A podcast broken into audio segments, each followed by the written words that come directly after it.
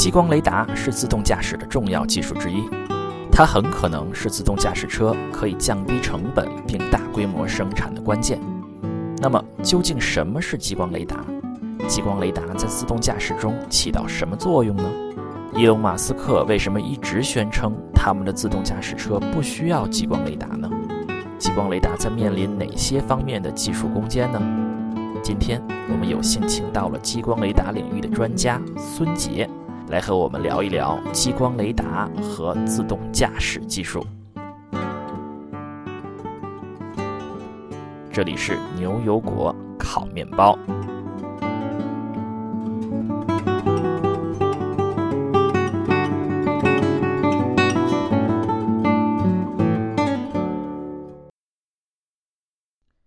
大家好，这一期我们继续和激光雷达领域的专家孙杰访谈。上一集我们聊了激光雷达是什么，它用于智能驾驶的历史以及其他应用场景。这一集我们聊一聊激光雷达技术的发展现状、面临的挑战，说一说国内激光雷达的发展水平，并介绍一下研发激光雷达需要的技能是什么。好了，节目现在开始。激光雷达在用于无人车的发展的十几年内，有没有发生过是重大的进展？我觉得到大家知道，现在这个市场上有很多这种激光雷达的初创公司了。从一开始的这种这个 Velodyne，到后面大家可能听的比较多的这个 Quantigy 啊，这都是试图去把激光雷达从原始的这种机械式的旋转式的激光雷达，去变成这种全固态的基于半导体芯片化的像一个激光雷达。博士期间那个 自然的论文的这种感觉，对对是这样的，对。然后大家把这个激光雷达去掉所有的机械部件，最关键的一步就是说你怎么样去旋转这个激光光束了。呃，这其实像雷达一样，在五十年代光呃这个电磁波的波束都是通过机械的方式旋转的。然后自然而然的大家就想用这种相控阵的方式把它集成到芯片上，这样去掉所有的这种机械部件。对，所以那这和你这个自然杂志这篇论文的技术有什么关系吗？因为这就牵扯到这个相控阵技术了，光学相控阵技术。现在我们去替代这种机械旋转的激光雷达，把它芯片化的一个关键技术，就是所谓的全固态的光束旋转技术。它所用到的就是这个光学相控阵。嗯，然后现在就说我我们呃把很多的这个光学天线集成到一个一个半导体的芯片上，然后通过电子的方式去控制它的发射的所谓的相位延迟，然后。啊，去控制激光光束的旋转的方向，这样的话，我没有任何的这个机械的部件在里面，这样它的稳定性啊，包括它的成本都会都会好很多，能够慢慢的接近这个呃一个正常的传感器的这么一个 price range。所以这是过去十多年来最主要的技术发展的趋势。对，这是一个趋势。对，但是大家都还在非常努力的去实现这么一个好的愿景嘛。就是现在的激光雷达还是在转。对，现在大家在市场上能够买到的这种大规模出货的激光雷达，还都是这种机械式的旋转，机械旋转式的激光雷达，还都是基于这个最开始的 d a n 的这种技术，因为这些技术也都是被 d a n 的专利所保护的。嗯，这种机械式旋转的技术。嗯，那除了这一个技术的难点以外，还有什么别的技术是难点？现在正在需要攻克的？我觉得这个就是光束旋转技术，其实应该就是激光雷达上最需要攻克的呃这么一个技术难点了。其他的其实倒还好，呃，有一些零零碎碎的难点，比如说它的呃它需要的这个光功率比较高啊，人员安全问题啊，这也是一些需要攻克的问题。嗯，对，当然最难的问题就是它的光束旋转问题，全固态光束旋转。那全固态光学旋转，它主要是一个是一个电子问题吗？还是一个就是它是一个计算问题吗？还是一个？它不是一个计算问题，它是一个呃，这是一个硬件问题。嗯，对，就是说你怎么样去设计你的这个光学相控阵，让它能够在现在的半导体工厂里去生产出来。嗯，这是一个这是一个 engineering 的问题。我换换一个方法问，就是它是它是天线的。发射的物理上的极限，还是说如果如何调整天线方向的这些后面肯定是有一个芯片在算嘛，一个数字芯片在算，现在应该是什么角度？它是更多的是这个这个物理上达不到，更多的是物理上的呃物理上一些设计的问题吧，就是理论上它是肯定可以达到的，关键就是你怎么样去工程上去实现这种结构了。嗯，对。所以这里面更多的是一些做光学的专家，还是一些做比如说电子啊、芯片的这些专家在在后面。都需要吧，我觉着这个，嗯，当然最前端的肯定是这种光学芯片的这种工程师了，然后后面的控制电路也需要呃做控制电路的呃电子的工程师，嗯，对，所以这是两方面的都。我们现在的解析度，比如说三维建模已经就这样了，但是我们解决的是一个能够让它更便宜，并不会建更好的膜，或者是有什么特性更好，不是更便宜，只不过会可以量产。嗯，还有没有什么就是能够让它的这个输入输出本身有有什么能够提高的地方吗？我觉得现在这个对于激光雷达来说，它的呃分辨率啊，包括探测距离啊，已经差不多能够达到。呃，基本上能够达到这个自动驾驶的完全自动驾驶的这么一个需求了吧？因为现在大家这个去去做这些软件啊，都是通过呃，都是基于现有的这种激光雷达的这种性能去做的。它基本上性能上已经差不多了。如果说你要是有可能后面还会有一些改进吧，比如说你可以加入一些这个物体的速度信息啊，物体的这种表面的，比如说反射率啊这种信息啊，可以可以更容易的让软件去进行一些 classification，然后这可能是后面激光雷达发展需要加的一些比较小的。可能在观点看，可能并不是很重要啊。可能对，我觉得现在主要的主要的挑战就是说，怎么样能够把呃这个激光雷达做小，然后做便宜，可以用到每一辆车上。嗯，对。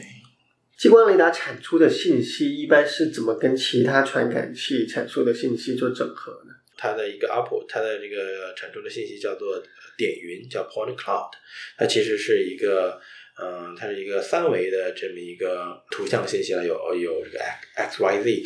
这么一些坐标，它需要和一些，比如说它需要和我的 camera 进行一个它叫所谓的 sensor fusion 啊、这么一个过程。比如说我的 camera take 了一个一个二维的图像，我要把它 overlay 到我的这个三维的点云上，这是一个这个自动驾驶上比较大家比较常用的这么一个技术了吧。嗯对，然后通过这种 overlay，这样我可以比较 high level 的从不同的这个 sensor 得到同样的啊、呃信息，它们互相进行补充、进行比较。嗯，这里面有没有什么标准嘛？因为我们这个学工程嘛，一般 都都会有说标准嘛。这个 i t r i 会定一个什么什么样？我因为现在这个自动驾驶还都是这个山头林立的这么一种状态嘛，每家都有每家的这个 sensor fusion 的这种方法。据我所知，还没有一个还没有一个行业的标准因。为好像对，当然，如果大家去谈这个行业标准的话，首先需要有这么一个行业嘛。对，但是现在来说，这个自动驾驶还没有完全成为一个这个行业的，对吧？那那如果说现在有这么多的做自动驾驶的公司啊，包括像这些 Waymo 啊、Uber 啊、Tesla 啊，这么这么多公司，国内有这么多，什么未未来啊，什么是未来嘛，什么很多很多公司，百度啊，那他们一个一个和硬件公司谈吗？我们的输出是什么样子的？我们怎么写嘛？哦，他们现在一般对于硬件来说，比如说对于激光雷达公司来说，他们的输出都是比较标准的嗯 point cloud。嗯，这还是有一定标准。对，point cloud 是这个非常简单了，就是你这个 x y z 的信息嘛，你可能不同的激光雷达它的分辨率会不一样啊，它的探测距离会不一样啊，啊、然后它的帧数就是它的刷新率会不一样啊，然后一般的通用的做法都是这些自动驾驶公司，然后通过这个呃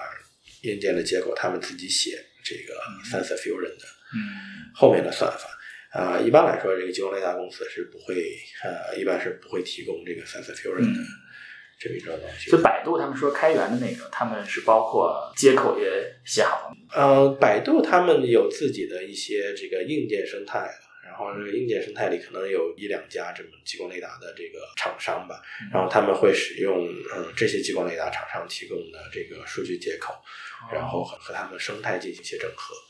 他们是哪几家？这个我不是特别清楚，我知道这个何赛，呃，国内有一个叫何赛的做激光雷达的公司是其中的一个，可能 Velodyne 也是其中的一个，也许还有其他的，呃，也激光雷达公司。哎，说到这个，我们正好正好来说是这个领域看上去非常先进呐、因为国内肯定是不可能落后的嘛，肯定都是抢先的嘛。对，在国内现在这个激光雷达的领域是发展到一个什么阶段？对于机械式的激光雷达来说呢，国内已经做的挺好的了，包括成本上控制的也比国外要稍微好一些。激光雷达基本上可以说可以做到所谓的国产替代了吧，有一些也已经卖到了国外，因为也比较便宜，然后性能也比较好。嗯，对这个领域马上就被国内占领了，基本上。哦，这呃，应该也不能这么说吧。对，然后 v a l a d a n 它手里有一个最关键的这些专利吧。嗯啊，所以说在机械式激光雷达来说，现在大家知道也有一些这个专利战在打了，就是嗯，所以说这个 v a l a d a n 还是有很大的优势的，我觉得。嗯，就是因为机械式雷达还是有技术专利保护。对，呃，那新一代正在研发的这个专利现在都是谁在做？嗯，就是大家用的比较多的就是这种机械式的激光雷达。呃，这里面这个 v a l a d a 肯定是啊、行业的老大了，包括它的专利啊，包括它的出货量啊，包括它的这个产品性能，都是处于绝对的领先的地位。但是对于其他的一些技术来说，呃，包括这种所谓的微震镜 MEMS 技术啊，或者是这个相控阵技术啊，这种 Flash 的激光雷达呀，每一家都有自己的专利，因为现在大家还没有形成一个统一的这个观点，到底到底哪种技术才是我们的下一代激光雷达的嗯，技术，所以说呃每一家都有自己的特长吧。就是说它还是有一些不同的方向、不同的解解决方案在竞争。对，有一些是比较近期的解决方案，有一些是这种呃比较长远的这种解决方案。所以这些基本上还是专利都掌握在美国公司的手里嘛。这种机械式的话，大家可以看到就是 v a l a d a 的这么一个专利，但是这种呃后面的这种 MAPS 啊，这种光学相控阵的这种专利，就是很多地方都有。全世界都有了，美国、中国，还有什么其他国家的这这方面比较发达吗？基本上就是美国和中国这两个地方吧，我觉着啊，包括比如相控阵这些专利啊，包括一些这个工业界啊，包括一些学术界啊，都有很多这种专利的。嗯，对，所以现在已经进入了一个类似于这个计算机科学这状态，就是大家专利都是每个人都有一把，然后看最后怎么样。对，是这样的。嗯，我们这个激光雷达除了专利壁垒，还有什么别的？在制造上面有什么壁垒吗？传统的机械式的激光雷达很多都是需要人工的去进行组装、去进行调试。我们刚才说的六十四线的激光雷达里有多于大概有六十四个或者是更多的这种激光器和探测器的组合，每一对的激光器和探测器都需要非常精细的去进行校准，这很多都是人工完成的。这就为什么它的产量一直都不是很高的原因，因为它没有办法进行这个大规模的生产自动化了。然后另一个方面就是说它的稳定性，因为所有的东西都是呃都是所谓的非集成的这么一种形式组装在这个激光雷达里面的，所以它的这个稳定性也是一个问题。比如说我可能在车上颠簸半年几个月，就需要重新去校准一下，这也是非常让人头疼的一点吧。所以说它的对于传统的机械式的激光雷达来说，它的这个它的组装啊还是非常非常具有挑战性的这么一个。就是组装是一个有技术性的工作，需要熟练工在在做。对我不能说它是一个技术性工作吧，但是它确实是需要很多的人力在里面。在新一代，你刚才说像 MEMS 啊这些技技术是不是可以？其实 MEMS 它也是一种机械式的激光雷达，只不过它是比较小的这种机械式的激光雷达，它因为没有办法完全呃完全排除这种这种人工的校准啊，这些它都是它都是还是存在的。但是呃对于以后的这种完全半导体的这种激光雷达来说，它就是不需要特别复杂的这种组装了嘛，因为大家组装的目的，呃，其实主要就是为了这种光学对准嘛。嗯那如果你把所有的东西，嗯，发射器啊、探测器完全拖到这个芯片上来，呃，完全拖到芯片上的时候，它们这两个之间的对准，其实就是通过这种半导体技术来实现的。这种这是一种全自动的这种，呃，high throughput 的这么一种技术吧。嗯，对。哎这里面对工艺有什么要求吗？这个现在来说，这个激光雷达用于激光雷达的这种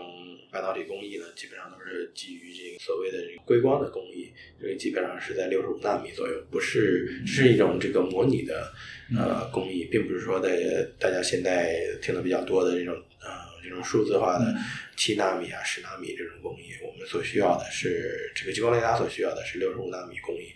是一个比较比较普遍的？比较普遍的啊这个成本。像国内你们能做到十八纳米吗？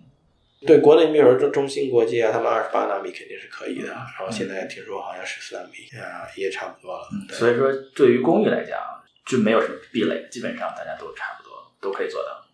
对，这就需要谈到另一种技术了，这个叫做另一种半导体技术叫做 silicon photonics，然后中文叫做硅光。